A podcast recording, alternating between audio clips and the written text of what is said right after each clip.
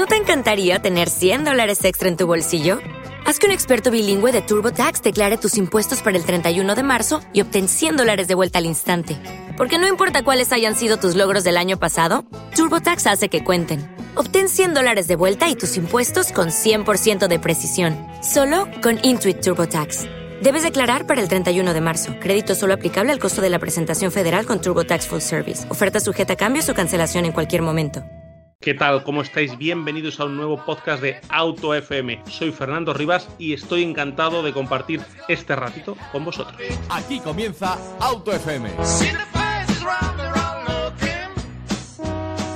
¿Qué tal? ¿Cómo estáis? Bienvenidos a, Transporte y Movilidad, bienvenidos a Auto FM, bienvenidos a, bueno, a este podcast, a este vídeo en, el canal, si estáis viendo, de Transporte y Movilidad del sector del transporte, donde le vamos a dar un repasito, como siempre, a todas las eh, novedades, a todas las, eh, bueno, pues eh, cosas que van llegando a este sector que está en constante evolución, en constante cambio y adaptación a los nuevos tiempos. Como siempre con, con nosotros está Rafa Soto, de, como os digo, del canal de YouTube Transporte y Movilidad. Bienvenido, Rafa. Muy buenas a todos. Bueno, y José Lagunar, compañero Autofeme, ¿cómo estás? Hola, muy buenas. Hoy tenemos que empezar, Rafa, bueno, eh, hablando de la carta de porte, del control de envíos, un poco, acláranos lo que es eso para que esté menos puesto en estas terminologías y, saber cuáles las novedades que ha habido en este sentido en, el sector. Sí, pues recientemente se ha, ha, salido a la luz una carta que ha enviado el Ministerio de, de Transportes a la agrupación de la Guardia Civil, indicando cómo tienen que actuar en el sentido de denunciar o no eh, en cuanto al precio en la carta de porte, algo que hemos comentado aquí en anteriores eh, vídeos. Y bueno, el, problema o por lo que ha surgido eh, este, esta carta es porque normalmente en el transporte confundimos o mezclamos dos documentos que realmente no es lo mismo. Uno es el documento de control de envíos, que es el documento que tiene que ir en el vehículo con los datos del transporte, los datos del cargador, del transportista, del destinatario, de la mercancía que llevas, ese sí que es obligatorio llevarlo en el vehículo, repito, el documento de control de envíos, y la famosa carta de porte, que fue en el que se dijo que tenía que ir incluido el precio en aquellos servicios de más de 150 euros, y esa carta de porte mm, realmente no tiene por qué ir en el camión. Es decir, esto de que el precio se ponga en el contrato de transporte o en la carta de porte quiere decir que ese precio tiene que estar fijado con anterioridad y marcado en un documento, no que tenga que ir en el documento que va en el vehículo. Por lo tanto, lo que ha dicho el Ministerio de Transportes a la agrupación de la Guardia Civil es que no denuncie cuando vea que el dato del precio falta en, ese documento, sino que lo que se va a hacer, y es para mí es lógico, eh, lo que se va a hacer es que la inspección de transportes pues aleatoriamente pida ese tipo de documentación a las empresas de transporte y en ese caso ya será cuando compruebe si el precio va en la carta de deporte, si ese precio eh, supera los costes mínimos que tiene esa empresa eh, para transportar esa mercancía, es decir, es quien va a ver si tiene que sancionar o no. Para mí, entender, no tenía ningún sentido que la Guardia Civil se ponga a ver si el precio que va en la carta de deporte cubre los costes o no cubre los costes. Yo creo que ya bastante trabajo tiene la Guardia Civil con, con hacer su, su trabajo. Entonces, esa carta eh, ha llegado de sorpresa o, ha sorprendido a muchas eh, empresas, a muchos eh, autónomos, etcétera, que no entendían, que, siguen pensando que el, que el, precio tiene que ir en el camión. Bueno, pues realmente el precio no tiene que ir en el camión. Recordar que la ley lo que dice es que el precio tiene que ir en la carta de porte en aquellos transportes que superen los 150 euros, salvo que esté en cualquier otro documento escrito con el cargador. Es decir, yo puedo tener en casa, en mi empresa, el, contrato que tengo firmado con el, con el cargador y en ese documento es donde aparecen los, los datos del, transporte. Un documento que está en la oficina de la empresa de transporte y que se haría, pues eso, entiendo, un requerimiento para que lo presentes en, tal fecha, en tal sitio y que el camionero descargarlo de esa, de esa responsabilidad, ¿no? Correcto, así es. Es decir, que no tiene que ir en el vehículo, que puede ir en cualquier, que puede estar en cualquier documento escrito, en cualquier documento contractual, es decir, no vale un albarán, no tiene que ser un documento contractual, pero efectivamente ese documento lo que va a acreditar es lo que tú has cobrado en ese servicio y la inspección de transporte, si entiende que está por debajo de costes, te tendrá que pedir a ti los costes que tú tienes estás trabajando por debajo de costes o no.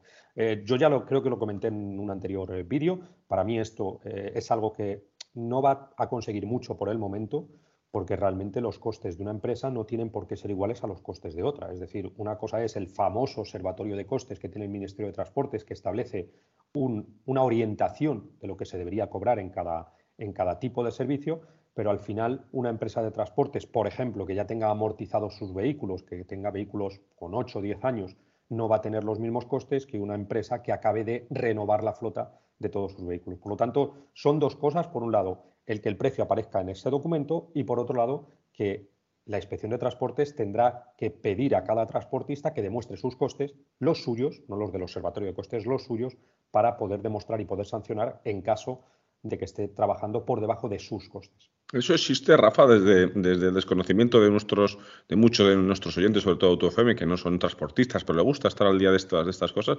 Eh, el mismo porte, la misma mercancía y el mismo recorrido, una empresa que te ofrezca un camión más nuevo que otra, eh, ¿eso puede aumentar el precio? ¿Eso es habitual?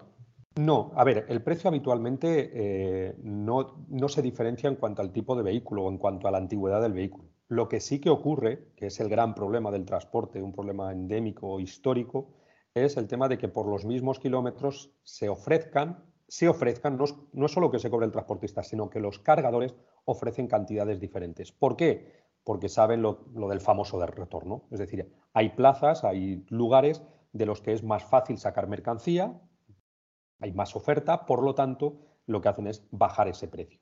Entonces, no es lo mismo eh, llevar mercancía de Valencia a Barcelona que llevar mercancía de Barcelona a Valencia. Son los mismos kilómetros, pero las plazas son distintas. Entonces, eso sí que ocurre que las propias empresas cargadores, hay que recordar que en el transporte, eh, para que la gente lo entienda, el precio no le marca quien lo debería marcar, que es la empresa de transporte, sino que el precio lo está marcando quien contrata el transporte.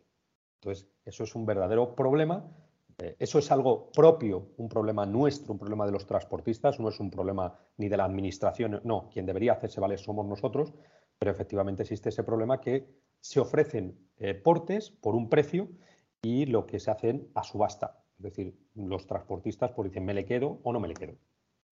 Es eh, así el, forma de trabajar. Bueno, y hablando de transportistas, hablando de cumplir eh, normas, eh, José Lagunar, hay un tema que hablábamos hace bien poco tú y yo, ¿no? Que decíamos, tenemos que hablar con Rafa a ver si se está cumpliendo aquello de la carga y la descarga tan importante para la ciudad vial, para descargar de tareas que no son suyas a los conductores. Sí, además me viene muy bien que justo lo introduzcas ahora para que los oyentes entiendan que todo lo que estaban, estaba hablando ahora Rafa, que han dicho a la agrupación de tráfico de la Guardia Civil que no se tiene que meter en eso, es porque la agrupación de tráfico de la Guardia Civil tiene que velar por la seguridad vial de todos y también en concreto de los transportistas y todo lo que habéis estado comentando es un tema de competencia, es un tema económico o de regulación y entonces lo tiene que mirar eh, otra gente. Pero el tema de la carga y la descarga incide directamente en el cansancio y en la capacidad de atención de los conductores profesionales. Imagínate los no profesionales cómo afectará. Así que es muy importante saber, eh, Rafa, si realmente se está cumpliendo el tema este de la carga y la descarga. Bueno, a nivel general se está cumpliendo muy, muy bien. Eh, para sorpresa de todos, mm, para sorpresa mía, la primera.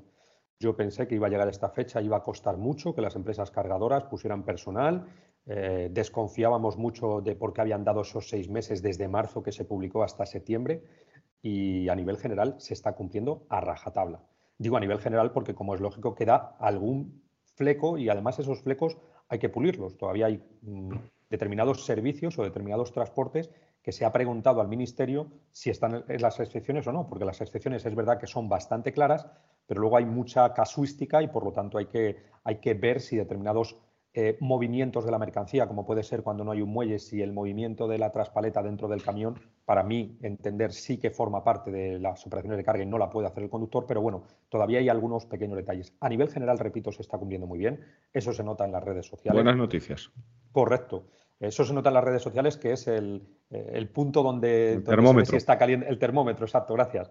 Donde se ve si, Yo tengo, o no. tengo una duda, porque eh, ya nos hablaste de las excepciones y si quieres ahora nos las repasas a grandes rasgos. Ya nos has dicho que hay flecos pendientes, pero yo veo muchas veces, por ejemplo, en, una, en un almacén de muebles que acula el camionero, se baja el camionero, baja dos colchones, un cabecero, una mesilla, se va ese camión, viene otro, se baja el camionero, baja otro dormitorio y así sucesivamente. Eso, eh, a mí, lo que yo veo, eh, en un caso concreto, se está haciendo exactamente igual que se hacía hace, hace un año. De hecho, ese almacén concreto no tiene mozo de almacén, sino que tiene, está muy digitalizado todo, tienen un código QR y cualquier camionero le mandan por WhatsApp una historia y puede abrir y descargar su material.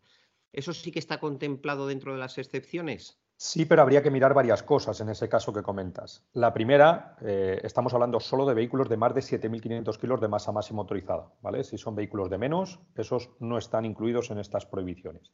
Y la segunda, que es la más importante, es si esa empresa es de transporte público o esa empresa es de transporte privado complementario. Es decir, muchos de estos almacenes, fábricas de muebles, lo que tienen es sus propios vehículos con sus propios asalariados que mueven su mercancía ese tipo de transportes o ese tipo de, relaciones laborales eh, realmente están transportando su mercancía y por lo tanto no existe contrato de transporte, no hay cargador y porteador, porque ahí es el mismo quien...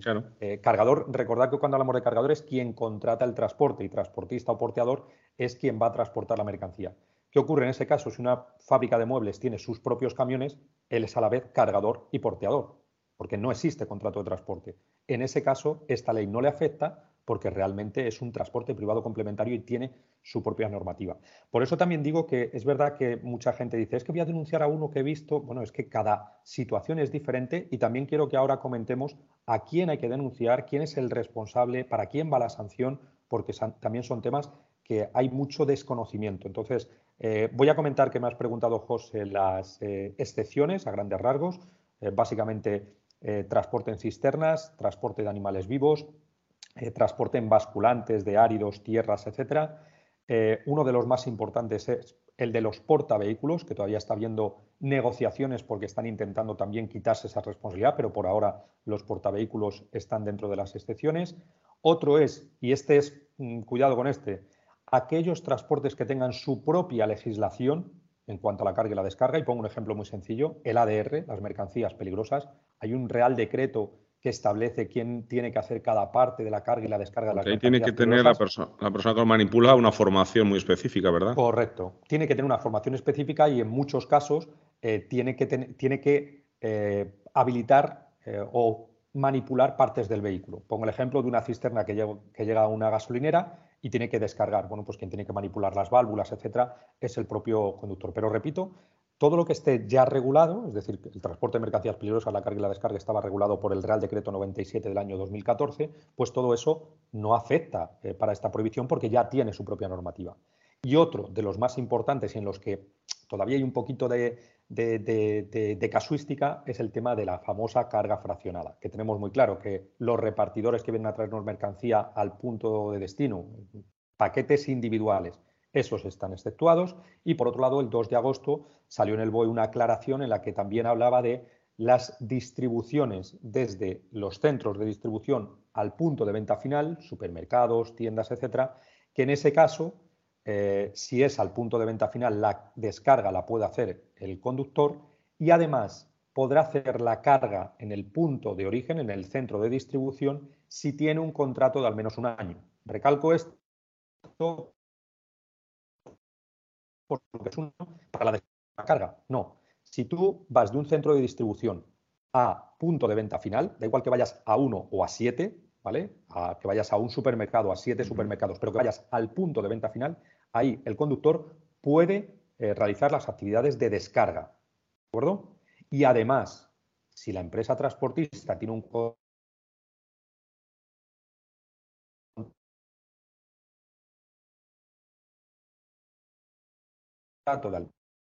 Hay que diferenciar bien eso. Es cierto que todas estas excepciones de las que acabo de comentar, si el conductor lo va a hacer, la empresa transportista tiene que cobrar por ello. Repito, la empresa transportista, esto no regula una relación laboral entre la empresa y el asalariado. Ese precio que vaya a cobrar de más tiene que aparecer en el mismo lugar que hablábamos el precio del porte, es decir, bien en el documento, bien en la carta de porte o bien en un contrato que tengamos escrito entre la empresa cargadora y transportista, y las responsabilidades van a ser de quien efectúe esas operaciones. Pero repito que aquí estamos hablando de relaciones empresariales, no estamos hablando de relaciones laborales. No se puede denunciar a un chofer que está haciendo la actividad de descarga. Habrá que denunciar a la empresa transportista, es decir, a la empresa a la que pertenece ese trabajador y a la empresa cargadora o descargadora. Pero repito, aquí no se denuncia, los responsables en transportes no son los asalariados, son los que tienen eh, tarjeta de transportes, empresa transportista o empresa cargadora. Creo que eso es algo importante. Y como digo, se está cumpliendo bastante bien, pero efectivamente todavía hay algunos puntos, algunas cosas que hay que limar. Pero vamos, de que yo pensaba que se iba a cumplir el 60 o el 70% de las ocasiones, se está cumpliendo en el 90-95% de las ocasiones. Ayer justo me, acordaba de ti, me acordaba de este tema porque veía un, camión que llevaba atrás colgado un, toro, de esos toros pequeñitos que medio se pliegan, ¿no? que me recuerdan a las bicicletas urbanas esas que se pliegan. Eh, eh, eso entiendo que, que, eh, se usaba cuando era el camionero, ¿no? que llevaba su propio toro, o también se lleva para que lo utilice la empresa a la que, a la que vas. Normalmente ahí es porque quien se va a realizar la descarga es la empresa transportista, el conductor.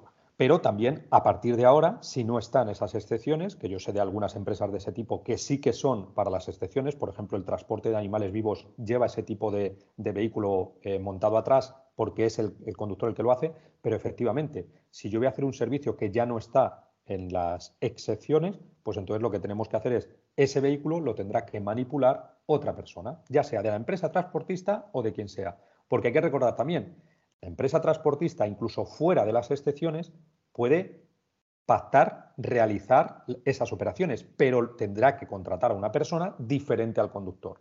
¿Vale? Que, las, las instalaciones de carga o descarga haya una persona independiente, hay una persona ajena al conductor que puede pertenecer a la empresa transportista, pero en ese caso puede hacer. Pero efectivamente, ese tipo de vehículos, por eso hay gente, todavía hay temitas como por ejemplo el tema de la trampilla. Aquellos vehículos que llevan trampilla, pues claro, el conductor dice, ya, pero es que la trampilla es de mi camión y quien la va a manipular soy yo.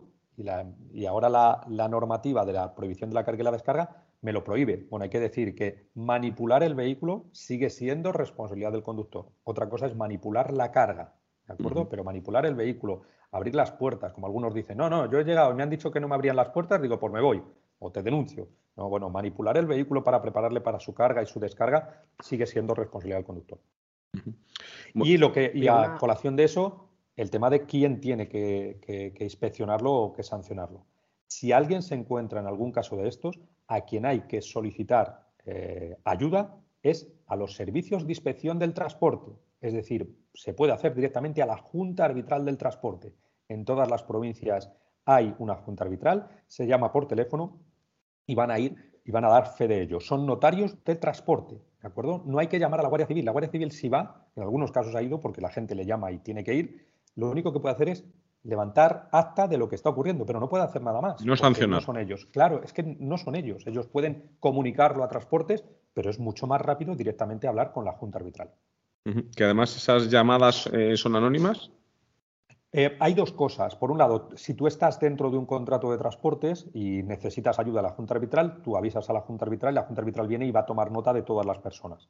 Lo que hay a mayores es un buzón anónimo de denuncias. Ese buzón anónimo de denuncias ya está habilitado en, el Ministerio de, Transportes, es decir, a nivel nacional, e incluso algunas comunidades autónomas han, sacado su propio buzón anónimo de denuncias a nivel eh, autonómico. Eh, pongo el ejemplo de Galicia, por ejemplo, tiene ese buzón ahí sí que cualquier persona, repito, cualquier persona que vea algo que se está haciendo mal, automáticamente lo puede comunicar y lo que estamos haciendo es avisar a, los servicios de inspección de transporte para que revise esas empresas. ¿Vale? Eso sí que es anónimo, no hay que dar ningún dato. Hace años sí que había que dar datos, pero ahora ya no. Tú das los datos de la empresa que está incumpliendo y automáticamente esos servicios de inspección se pondrán manos a la obra con las capacidades que tienen, que es otra de las cosas que se está pidiendo que eh, la capacidad que tienen o el número de personal que tienen en, esos servicios de inspección muchas veces es escaso para todo lo que habría que, inspeccionar. Bueno, parece que se va poniendo en orden el sector, José. Retomando el tema del cumplimiento de la norma, ha cambiado hace poco el tema de las paralizaciones, esas cuatro o cinco horas que a veces tenían a los camioneros, tanto los cargadores como los que les tenían que descargar. ¿Ha evolucionado, ha mejorado? ¿Hay mejor cumplimiento de este cambio? Bueno, eso sí que va a pasos muy lentos. Eh, eso todavía tiene mucho recorrido y mucho por mejorar porque eh, sí que es cierto que ha bajado un poquito eh, los tiempos de espera, pero no lo suficiente. Se sigue esperando demasiado. lo que ocurrió en el mes de marzo es que hasta el mes de marzo del 2022 el tiempo que podían tardar en cargarnos o descargarnos eran dos horas. A partir de esas dos horas se cobraba la, famosa paralización. Esa paralización la tiene que cobrar la empresa transportista. Recalco esto, no lo cobra la persona que está ahí esperando, el asalariado. El asalariado cobrará por esa hora de trabajo con lo que tenga estipulado con su empresa. Pero recordar que de lo que yo hablo son relaciones empresariales entre cargador y porteador. Bueno, pues esas dos horas las modificaron en el mes de marzo y pasó a ser una hora. El tiempo desde que llegamos, no desde que me empiezan a cargar, no, no, desde que llegamos hasta que me acaban el camión, hasta que yo me puedo marchar, actualmente por ley es una hora. A partir de esa hora se debería cobrar paralización y quien la exige la cobra. Otra cosa es que hay muchas empresas que no la exigen por miedo a perder ese cliente. Pero la exige, Correcto, pero quien la exige la, cobra. Eh, ¿Qué ocurre? Que ese tiempo, como todavía se sigue pidiendo poco la paralización, pues todavía ese tiempo sigue siendo elevado. eso sí que va mejorando muy poquito a poquito y, yo creo que la única clave ahí sería los propios transportistas, como he dicho siempre. Si en el momento que los propios transportistas exijan todos la paralización, automáticamente las empresas de cargadoras se van a poner las pilas, porque estamos hablando de que una hora de paralización se cobra a dos veces el IPREN de un día, que está más o menos en 18 euros. Estamos hablando de pagar a esa empresa transportista 36 euros la hora por estar parados todos. Por lo tanto, creo que si se exigiera, eh, se cumpliría porque, porque es un coste que sería muy elevado. Claro, no le interesa, eh, obviamente, pagar ese, precio por, esa paralización. Y otro problema que hemos eh, detectado importante, eh, José, lo hablábamos también contigo preparando el programa, era el tema de las refinerías en Francia, que está obligando a algún transportista a organizarse a la hora de cruzar Francia por problemas de suministro. Bueno, tú ya sabes que yo a los transportistas que hacen internacional siempre les recomiendo a todos que echen combustible antes de cruzar la frontera en este lado, sea, sea lo que sea, que hagan todo el habituallamiento a este lado. el problema es que ya lleva unos cuantos días en Francia con un desabastecimiento importante de estaciones de servicio y el verdadero problema es que esto a lo mejor no es algo transitorio de cuestión de tres o cuatro días, una semana o dos. No sé cómo lo ves tú, Rafa, pero esto igual se alarga todo el invierno. Vamos a ver cómo evoluciona. Ese es el gran problema y el gran miedo que, tienen las empresas transportistas que hacen internacional. Porque ojalá se solucione pronto, como cualquiera de los problemas de este tipo, pero no se sabe. Eh, este problema se puede encallar y se puede alargar. El problema es que, además, eh, bueno, estamos mediados de octubre, mediados finales de octubre, para, lo digo para quien escuche este, este podcast o este vídeo más adelante, y lo que está ocurriendo es esa huelga de las refinerías, por lo tanto lo que está ocurriendo es desabastecimiento generalizado en, eh, en las estaciones de servicio de Francia y a mayores no se descarta que en próximas fechas se convoque una huelga por parte del sector transporte para exigir mejoras, para exigir ayudas, para exigir mejores condiciones laborales. Por lo tanto, vamos a ver cómo va evolucionando porque si, si se junta este problema en las refinerías con una huelga de transportes, volverá a ser algo como lo que tuvimos aquí, que sería la tormenta perfecta, para entonces sí que ser un problema muy serio, porque además estamos hablando de Francia, que es el punto por el que salen todas las, eh, todos los eh, transportes internacionales. Es decir, si este problema le hay en Italia, a España no le afecta tanto. Pero es que este problema en Francia nos afecta tanto si vamos a Francia como si vamos a Alemania, Reino Unido, a, cualquier, a cualquier punto de Europa. Así que vamos a ver cómo va evolucionando. Sí que recomendamos, por supuesto, a los transportistas que hacen este tipo de, de servicios que ya lo están, que estén al corriente y que estén al día de lo que está ocurriendo. Esto habitualmente en redes sociales rápido se ponen al día entre ellos, pero sí que hay que estar pendientes de cómo evoluciona porque puede afectar y mucho a, las empresas de transporte españolas y a los conductores, que es lo más importante. Puede, puede afectarlas mucho y, y de hecho puede ser la tormenta perfecta en Francia, que ya lo has dicho, pero es que puede afectar directamente a la tormenta perfecta en la que por desgracia ya estamos en, España en muchos sectores y también en el sector del transporte. Ya conocemos la afición de los franceses cada vez que hay un poco de revuelo a tirar al suelo las mercancías españolas. Si juntas la situación empresarial que tenemos en España con algo potencialmente de ese estilo, pues puede ser algo realmente duro. Y hacía esta introducción porque el último vídeo que grabamos con, Rafa en, su canal de Transporte y Movilidad fue hablando del tema de los concursos de acreedores para intentar ayudar un poquito a las empresas, abrirles la mente. Yo creo que es un, vídeo que ha gustado bastante, pero un comentario nos preguntaba sobre los asalariados y quería hacer una pequeña reflexión al respecto. La ley concursal, tanto la antigua como la nueva, es bastante garantista con los empleados. De hecho, eh, es absolutamente primordial anticiparse a ese problema para que los asalariados termine la empresa en liquidación o no, cubran todas sus garantías y se mantengan los puestos de trabajo el mayor tiempo posible. Entonces, si, los asalariados tienen un jefe que espera hasta el último momento para presentar el concurso, mm, los más perjudicados junto con el empresario van a ser ellos mismos. Si, si, están en una situación en que el empresario es capaz de anticiparse con esta nueva ley hasta dos años antes y es capaz de reestructurar toda la deuda, realmente lo que está haciendo es garantizar todos o la inmensa mayoría de esos puestos de trabajo. Así que que no piensen que, el, episodio que grabamos anterior era solo pensando en, los autónomos y en los dueños de empresa, sino que eso afecta directamente, pero directamente a los asalariados también. Importante detalle y además efectivamente lo que hablábamos la otra vez, cuando alguien da a concurso de acreedores o, inicia ese procedimiento parece que es que se va a llevar la pasta, que, es todo lo contrario. Nadie quiere un, un de pagos. Correcto. Absolutamente. Bueno, vamos a, cambiar de, temas. Eh, José, eh, me, estarás conmigo que es muy difícil que tenga un accidente un camión que, no está circulando, que no existe. Bueno, vamos a ver. Eh, que le tenga a él, mm, evidentemente es imposible porque está quieto, pero siempre puede estar aparcado en un sitio que no debe o en un sitio que debe y otro vehículo infrinja una norma de circulación y se estalle contra él. Bueno, es pues cierto que la, creo que sé por dónde vas Oye, darme luz, darme luz y dar luz a la gente que nos está viendo escuchando, porque yo por ahora estoy perdido. Bueno, pues vamos a, centrar el tiro. Bueno, pues Pere Navarro, en declaraciones a nuestros compañeros de la agencia F, el director general de tráfico, nos eh, dice o decía que si me pregunta ahora por una medida para reducir la siniestralidad vial, diría llevar las mercancías de la carretera al ferrocarril.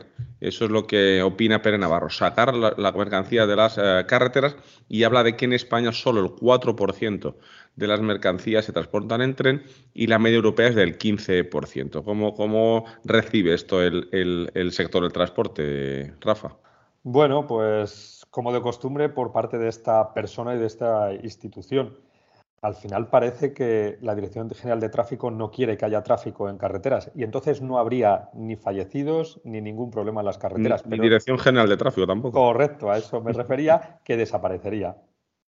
Lo has, clavado porque mm, mucho me temo que esa es la estrategia de fondo que hay mm, en todo esto, porque poco a poco están deshaciendo la agrupación de tráfico de la Guardia Civil, no sé si en favor de unas, em, de unas competencias autonómicas o en favor de nada ni de nadie, pero realmente todo parece que va encaminado a que esto desaparezca. Y perdona por interrumpirte, Rafa. No, no, no, todo lo contrario.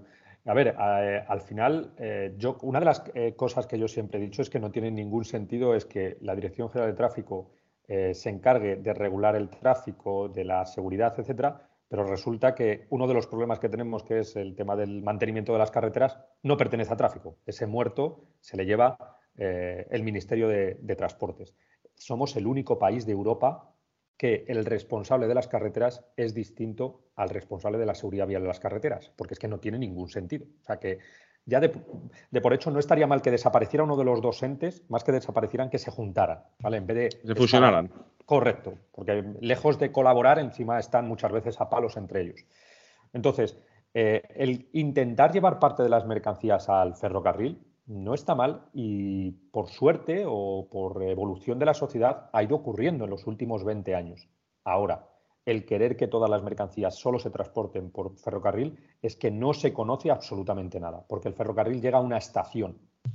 ¿Y, del, ¿y qué hacemos? Las empresas que tenemos que recibir mercancía, nos vamos todos a la estación a coger las mercancías, nos vamos con nuestro traspalea por nuestro palé. O sea, eh, seamos serios.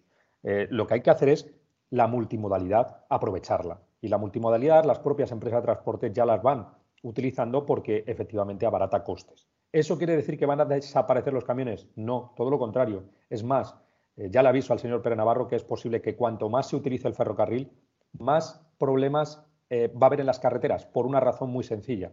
Esa mercancía va a llegar de un solo golpe, podríamos decir, en un solo momento a un punto de destino, a una estación. Pero es que esa mercancía tiene que salir con la misma velocidad en camiones de esa estación a los puntos de destino. Así que tengamos cuidado con eso y también preparemos las infraestructuras para eso, que muchas veces en este país, muchas veces no, casi siempre, empezamos la casa por el tejado. Entonces, eh, me parece bien utilizar la multimodalidad como se está utilizando y hay que aprovechar las instalaciones eh, ferroviarias, pero con sentido y con, y con cabeza y no diciendo que aquí el problema es de los conductores que tienen muchos accidentes. Si tenemos accidentes es porque hay situaciones que están afectando nuestras condiciones de trabajo y eso es lo que hay que, lo que, hay que mejorar. Me temo ahora la opinión de José Laguna. Esperemos que no nos cierren el canal de podcast ni el de YouTube. Eh, se he moderado, José, que te veo con esa sonrisa maléfica de sacudir a la DGT, especialidad de la casa. Eh, no, no, pero si es que se lo ganan a pulso, si es que no tenemos que hacer nada, si sus hechos les, les delatan. En primer lugar, la DGT no está denunciando em, que las carreteras están en mal estado. Y la agrupación de tráfico tiene la obligación de denunciar cuando hay una carretera con un bache, cuando hay una carretera que está en mal estado. ¿Se está denunciando o no? Con lo cual, el hecho de que sean dos ministerios les viene de perlas para echarse las culpas el uno al otro y tener actualmente las peores carreteras con el peor mantenimiento en 20 años. Pero es que si nos vamos al transporte de, mercancías por ferrocarril, a lo mejor esto lleva sin actualizarse no 20, a lo mejor lleva sin actualizarse 40 años. Entonces, ¿Por qué en Europa las mercancías se transportan en un porcentaje mayor? Ojo, que no es el 100%, es el 15%, a través de ferrocarril. Igual porque han invertido en tener no solo eh, ferrocarriles y líneas de ferrocarril más modernas y más actualizadas y más adaptadas a los centros productivos, también es porque no han destruido centros productivos como sí se están destruyendo en los últimos años en España y sí se ha hecho una logística alrededor Igual que hay una logística de la leche alrededor de un puerto, hace falta una logística de la leche, y va a emplear otra palabra, para lo que has contado tú, es que luego todo eso que llega de golpe hay que sacarlo, sacarlo rápido y sacarlo de forma eficiente. Al final, el director general de tráfico yo creo que se ha hecho un lío y ha confundido lo de que viajar más en tren con lo de las mercancías y como tiene la máxima de que con cero energía cinética va a haber cero fallecidos, por dice, coño, todos quietos, todos parados, y, se acaba el problema. Yo sí que he de romper una lanza eh, por el ministerio, que creo que lo ha hecho sin querer, no se ha dado cuenta, o simplemente le habrán obligado desde Europa, los bonos estos para el transporte de personas en tren que hay mm, abonos de media distancia en el que con una fianza de 20 euros puedes hacer un montón de trayectos y en larga distancia me parece, perdón, en alta velocidad es un 50%. Eso sí es la mejor y mayor medida de seguridad vial que ha hecho el gobierno de España en la última década pero no lo ha vendido como un elemento de seguridad vial. Pero no confundamos el transporte de personas con el transporte de mercancías. La película no tiene absolutamente nada que ver. Y creo que aumentaría muchísimo más si se trasvasara un porcentaje altísimo de las mercancías al ferrocarril, aumentaría muchísimo más el transporte de vehículos de menos de 3.500 kilos sin tacógrafo y se nos irían entre los dedos y no sabemos lo que está pasando. Completamente de acuerdo. Es que además, eh, efectivamente, el transporte en furgonetas aumentaría y está menos controlado, menos legislado y sería un problema. Y con respecto al mantenimiento, yo creo que tenemos el ejemplo este año en algo que ha ocurrido y no le hemos dado importancia porque no ha habido eh, fallecidos. Se nos ha caído un puente en, la A6. se nos ha caído parte de un puente y a los 15 o 20 días, intentando arreglarlo, se ha caído parte de otro puente. O sea que la cosa es muy seria y recuerdo que hace unos años, no mucho, en Italia pasó algo parecido, pero allí se le dio mucha más importancia a nivel mundial porque hubo fallecidos. Bueno, pues aquí hubo la suerte que en el momento que se cayó el puente no había ningún vehículo en ese momento circulando. O sea que el mantenimiento es necesario, obligatorio y o nos ponemos las pilas o muchos puentes de este país se van a empezar a caer. Y a mayores, lo que ha ocurrido allí en, esta A6 es que han tenido que hacer un desvío para pasar eh, por Piedrafita. Lo que ha ocurrido es que ese desvío se les ha ocurrido una idea hacer una curva de 90 grados con una pendiente que, pues, ¿qué ha ocurrido? Que cada dos por tres llega una cisterna, la mercancía en una cisterna, como es lógico, el líquido se va hacia atrás, pierde tracción, eh, el eje de tracción de la cabeza tractora y lo que ocurre es que se quedan allí eh, como si estuvieran en un barrizal. Patinando. Es asfalto, pero hay por ahí vídeos en redes sociales que están circulando. Bueno, también lo que hay que hacer es cuando se hacen medidas urgentes, lo que hay que hacer es que esas medidas urgentes se piensen. ¿Vale? Urgente no quiere decir sin pensar. Urgente quiere decir que hay que pensar, dar una solución y dar una solución factible. Vamos a ver qué ocurre con eso, porque claro, como, como ha ocurrido en unas cuantas ocasiones, pues muchas veces estos conductores que no saben conducir, que no saben sacar el camión de ahí. bueno, pues me parece un buen consejo y el titular de Rafa Soto, cuando se tomen medidas que se piense. Creo que es, obvio, pero hace falta que alguien como Rafa lo, lo diga.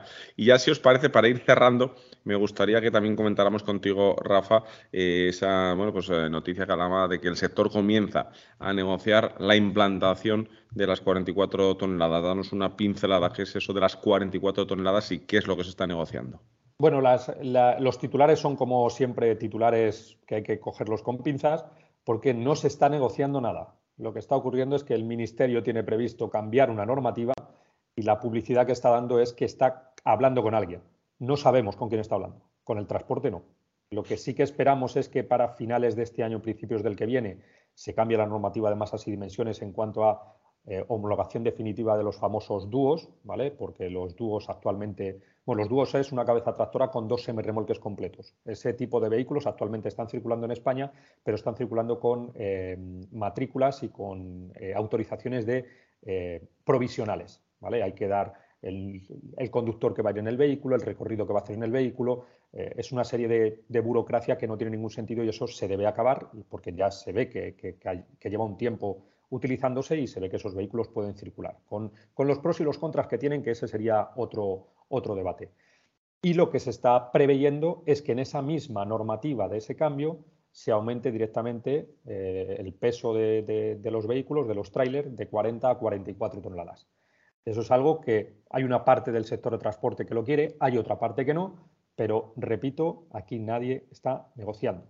Y se está escuchando algo para mm, que se piense que hay alguien negociándolo y realmente es una medida que todavía nadie sabe cómo va a salir porque es algo unilateral. Bueno, pues eh, José. perdona un momento. Eh, además de aumentar eh, la capacidad de carga de los camiones también va a aumentar o pretenden aumentar la, altura de las cajas para poder meter más carga, ¿verdad? Correcto. Actualmente el tema de cuatro de altura está solo para portacoches y hay alguna excepción más que se me escapa, no recuerdo. Y la intención es aumentar a cuatro metros y medio también cuando se esté trabajando con empresas de logística de la automoción. Eh, ¿Por qué? Porque hay determinadas eh, piezas de esos vehículos que interesa que vaya a cuatro y medio. De hecho, hay empresas de transporte están constantemente saltándose la ley a 420, a 430, porque la sanción la acaba pagando la empresa cargadora. Es decir, a la empresa cargadora le interesa que me traigas las piezas cuantas más mejor, aunque vengas ilegal, pero tráemelas. Entonces, lo que se está presionando desde el sector de la automoción es aumentar esa, esos cuatro metros y medio. al sector de transporte no le hace ninguna gracia, porque imaginaros si ahora de vez en cuando vemos algún vídeo cuando hay mucho viento lateral eh, lo que pega en una, en una lona y cómo puede llegar a volcar un vehículo, pues imaginaros medio metro más, que es una auténtica salvajada. Bueno. ¿Me dejáis, ¿me dejáis ser malo? Ser tú mismo, quieres decir. Igual es una reflexión que no compartís y seguro que soy yo el único que, joder, si van a aumentar de 40 toneladas a 44 y justo hasta el día antes de que lo aumenten y entre en vigor esa norma, el que va con 41 toneladas le paralizan el vehículo, le ponen una sanción y tiene que descargar el vehículo, ¿no, os parece un poco contradictorio que de repente una administración pública, por la razón que sea, se le ocurra que antes la seguridad vial tenía una raya y en vez de que esa raya sea más restrictiva y más, y más protectora a la hora de la seguridad vial, digan, venga, pues ya está qué marda, 40 que 44. Es que además lo dicen como si fuera en la barra del bar. Y lo de la altura, porque evidentemente no es lo mismo. Aunque los, los, vehículos actualmente tienen unas capacidades de frenado, etcétera, etcétera, de la leche y que podrían frenar muchas más toneladas, no tiene sentido. O sea, más toneladas significa más tiempo de, de detención del vehículo. Punto. O sea, no, no demos vueltas. Y lo de más altura, o sea, hasta ahora esa gente se iba saltando la norma y si pasan los de la agrupación de tráfico de la Guardia Civil, recetita y ya está. Pero luego hay un día a partir del cual ya no hay recetita. Vamos, no me jodas. O sea, eh, es que somos un país de pandereta. Y todo eso sin un estudio técnico que lo avale, porque si por lo menos disimularan, ahora ya sí que no garantizo yo que no nos cierren el canal. es que, coño, podían disimular aunque sea que se inventen un estudio técnico, algo. Es que es de vergüenza, es que el propio guardia, cuando tenga que, al que ha denunciado un día por ir con, con 200 kilos de más, al día siguiente puede llevar 4.000 kilos más en el mismo camión y no, o sea, es que eso no tiene sentido, no tiene sentido de ningún tipo. Completamente de acuerdo. Al final lo más importante en esto es la seguridad vial, de la que tanto hablamos. Y efectivamente no tiene ningún sentido que sin ningún estudio, o sea, ni bueno ni malo, sin ningún estudio, se decida pensar. Sin pensar, lo que me decía antes exactamente, se va a pasar, si al final acaba ocurriendo, de 44 a 44 toneladas, sin pensar en lo que tarda en frenar el vehículo, en las condiciones que cambian completamente los pesos y las tracciones y las adherencias de, los vehículos. Y se va a pasar a 44 y a ver qué ocurre, como se hace casi siempre en este país. Bueno, lo cambiamos y igual en algún momento llegan a decir, bueno, si no funciona, volvemos para atrás. Y eso ya se queda para es que eso lo han dicho y es que tenemos un ejemplo este mismo año. Es que el director general de tráfico se le ocurrió, con su equipo supongo, decir que ya no tenemos el margen de 20 kilómetros por hora para adelantar en carreteras de doble sentido. Y con la presión mediática dijo, bueno, vamos a ver si funciona o no funciona. ¿Cómo que vamos a ver si funciona o no funciona? Que estamos hablando de que hay gente que se mata por esa situación. De hecho, han aumentado los impactos frontales y frontolaterales en las carreteras convencionales desde que se ha quitado esa medida. Pero vamos a ver al mar de cántaro, que es que parece que somos eh, un juego de ajedrez, que no, hombre, que esto es muy serio, que aquí hay familias, hay vidas, hay, hay, un montón de cosas que es que me niego a pensar que la administración pública no va a dar marcha atrás con todo este despropósito. Y, y perdonad si al final cierran el canal, chicos, pero es que, es que si no lo saco me da un algo. Si lo cierran, por lo menos ya lo hemos contado. Efectivamente, que es lo importante. Bueno, pues cerramos una sesión más de, transporte, eh, de logística, de todo lo relacionado con el mundo del camión, de la furgoneta, de, pues, del transporte de mercancías con transporte y movilidad, el canal de YouTube de Rafa Soto. Muchas gracias, Rafa. Nada, vosotros, ya sabéis, eh, a ser prudentes en carreteras, que el, mes que viene volvemos a pasar lista y os esperamos a todos por aquí. Bueno, y José Lagunar, ahí nos pueden comentar y pueden, eh, bueno, decirnos nuestros oyentes si están de acuerdo con tu teoría en info.autofm.es. Bueno, que digan lo que quieran, pero con cuidado no sea que les cierren la cuenta. Un abrazo, hasta la semana que viene. Y a todos vosotros oyentes y televidentes, YouTube, eh, podcast, eh, gracias por estar ahí. Ya sabéis que estáis en AutoFM, que estáis en Transporte y Movilidad y que os esperamos dentro de muy poco aquí con Rafa, con José y con un servidor, Fernando Rivas. Lubricantes Total te ha ofrecido AutoFM. Lubricantes Total. Mantén tu motor más joven por más tiempo.